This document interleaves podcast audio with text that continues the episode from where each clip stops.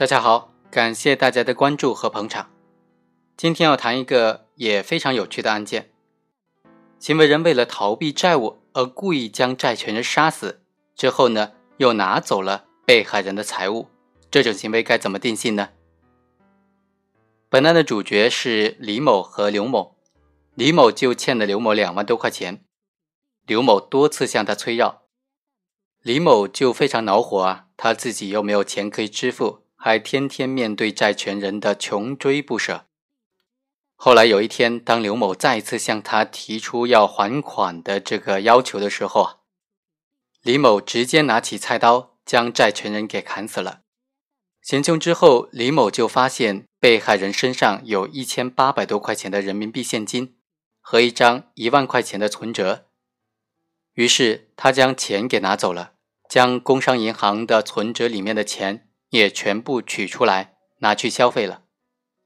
对于被告人李某的行为该怎么定性呢？第一种意见认为，李某显然是为了图私利，非法的剥夺他人生命，首先是构成了故意杀人罪，之后又当场拿走了被害人的财物，他的行为又符合抢劫罪的构成要件，所以应当是抢劫罪和故意杀人罪数罪并罚。第二种意见认为。李某故意的非法剥夺他人生命，他的行为已经构成了故意杀人罪。将被害人杀死之后，又以非法占有为目的，趁机窃取了被害人的遗物，数额巨大，他的行为构成盗窃罪，所以应当以故意杀人罪和盗窃罪来数罪并罚。第三种意见认为，李某为了逃避债务，故意的非法剥夺他人的生命，他的行为已经构成故意杀人罪。杀人之后掠走了被害人的钱财，但这个行为它是依附于故意杀人行为而产生的，属于刑法理论上的吸收犯。按照主行为吸收从行为的吸收犯的处罚原则，以故意杀人罪来定罪处罚就可以了。最后一种意见认为，李某为了逃避债务故意杀人，杀人之后当场劫取被害人的财物，他的行为。虽然分为不同的阶段，但实质上都是以非法占有为目的而故意杀人的，符合抢劫罪的构成要件，应当以抢劫罪一罪来定罪处罚。我们认为呢，李某为了逃避债务而故意杀害刘某的行为构成故意杀人罪，是不能够以抢劫罪来定罪处罚的。虽然最后有劫取财物的行为，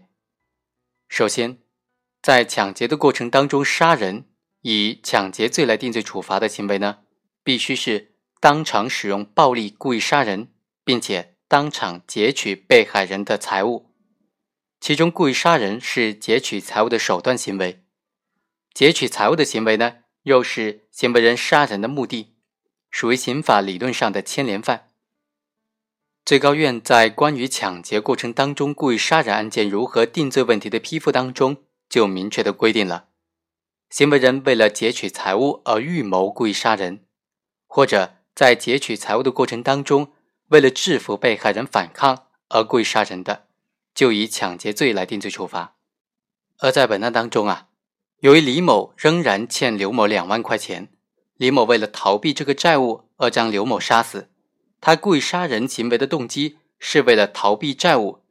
虽然李某将债权人杀害是为了逃避债务。他目的是非法占有债权人的两万块钱的债务，但是这种占有方式并不是刑法意义上的当场劫取财物的行为，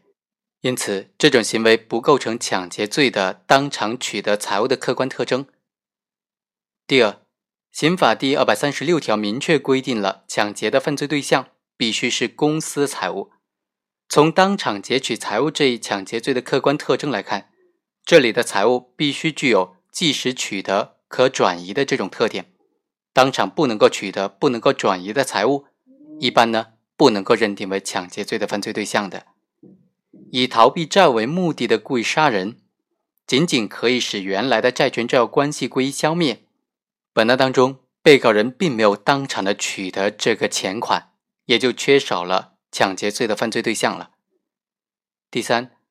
从犯罪的主观故意来看，在抢劫罪当中，应当是先产生非法占有的目的，后发生非法占有的行为，也就是啊，行为人非法占有的目的应当产生于行为人实际占有他人财物之前。而在以逃避债务为目的的这种故意杀人的行为当中，行为人在产生非法占有他人财物的主观故意之前，已经实际上占有了债权项下的这个财物两万块钱，因此啊，这本身不需要通过故意杀人行为去截取。那么，对于故意杀人之后临时起意非法占有被害人财物的行为，该怎么定罪处罚呢？本案当中。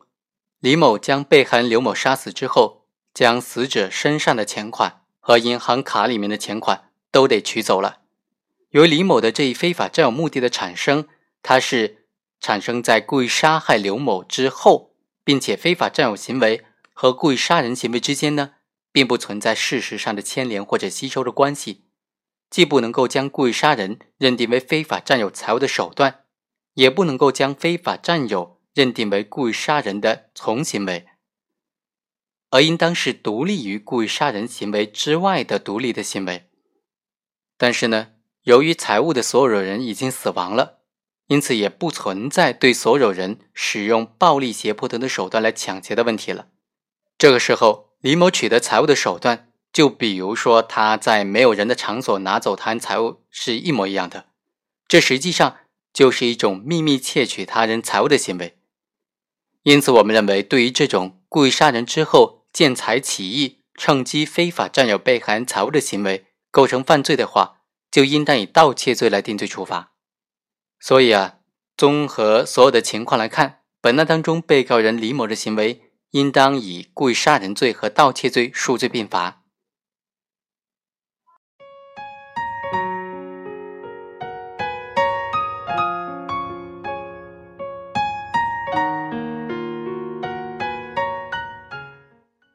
以上就是本期的全部内容，我们下期再会。